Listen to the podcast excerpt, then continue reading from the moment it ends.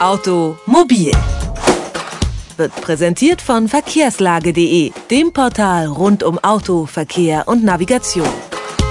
Wer mit dem Auto in den Urlaub fährt, muss vieles beachten, denn die Vorschriften sind nicht überall gleich. In Russland zum Beispiel muss ein Feuerlöscher im Auto sein, in Frankreich herrscht Warnwestenpflicht. All diese Vorschriften müssen aber nicht nur im Urlaubsland beachtet werden, sondern natürlich auch für jedes, das man durchfährt. Nicht selten kommt nach dem Urlaub daher auch ein Bußgeldbescheid per Post. Aber nicht immer ist der auch gerechtfertigt. Wie man mit Bußgeldern aus dem Ausland umgeht, das fragen wir den Verkehrsanwalt Christian Janicek. Einen schönen guten Tag.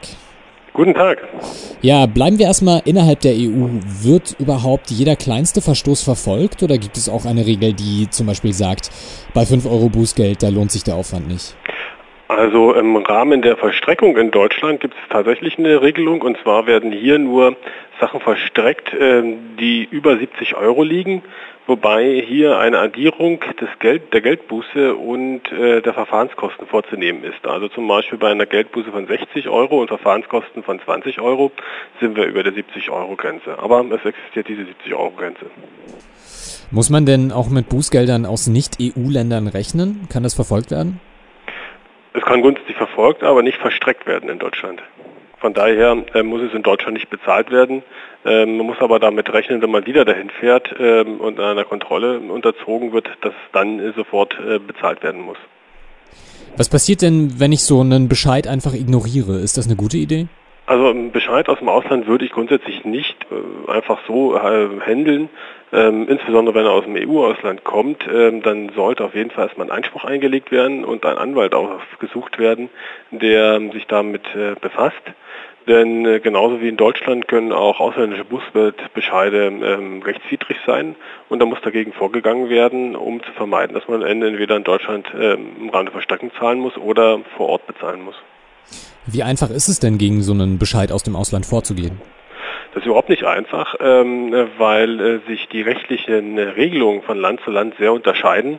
Ähm, das heißt, ähm, wenn es schon schwierig ist, in Deutschland für einen Deutschen gegen einen deutschen Bußgeldbescheid vorzugehen, ähm, dann wird es umso schwieriger, wenn es ähm, sich um Bußgeldbescheid im Ausland handelt. Hier ist zwingend ähm, ein Anwalt notwendig, der zusammen mit einem Anwalt vor Ort dann im Rahmen der Korrespondenz äh, die Angelegenheit dann regelt. Wie sieht das denn aus? In manchen Ländern wird ja jetzt nicht unbedingt der Fahrer eines Fahrzeugs äh, belangt, sondern der Halter. Wie ist das, wenn ich jetzt Post bekomme aus dem Ausland, von wegen, ich bin auf einer spanischen Autobahn zu schnell gefahren und äh, bin aber gar nicht gefahren, sondern das Fahrzeug ist nur auf mich gemeldet. Wie sieht's da aus?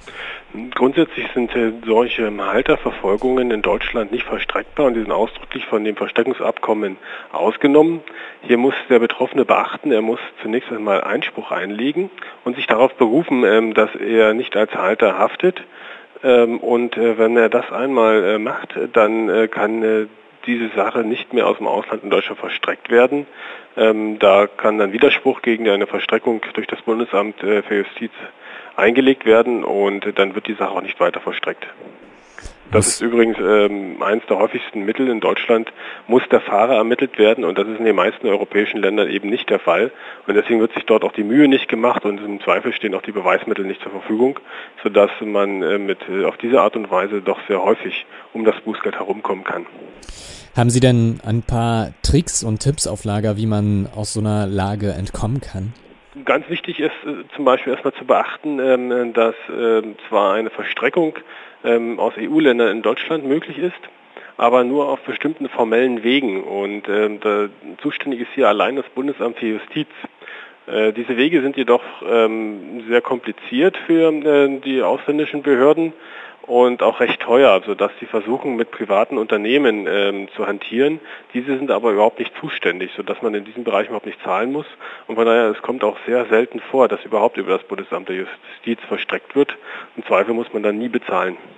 Ab wann ist denn jetzt so ein Bußgeldbescheid aus dem Ausland ein Fall für den Anwalt? Sollte ich da prinzipiell einen Anwalt äh, anrufen und sagen, hier, ich habe ein Problem oder ja, das ist erstmal grundsätzlich die eigene Entscheidung des Betroffenen. Also wenn er, wenn er meint, er hat was verkehrt gemacht und ähm, die Geldbuße ist jetzt nicht erheblich, dann kann es sich natürlich empfehlen, bei 20, 30, 40, 50 Euro einfach zu bezahlen, um äh, seine Ruhe zu haben.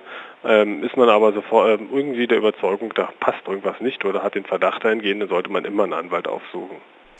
Das sagt Christian Janicek, er ist Fachanwalt für Verkehrsrecht aus Dresden. Vielen Dank für das Gespräch.